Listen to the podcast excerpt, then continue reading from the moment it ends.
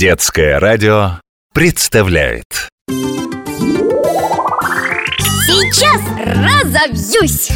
Почему у нас такие смешные уши, как ракушки?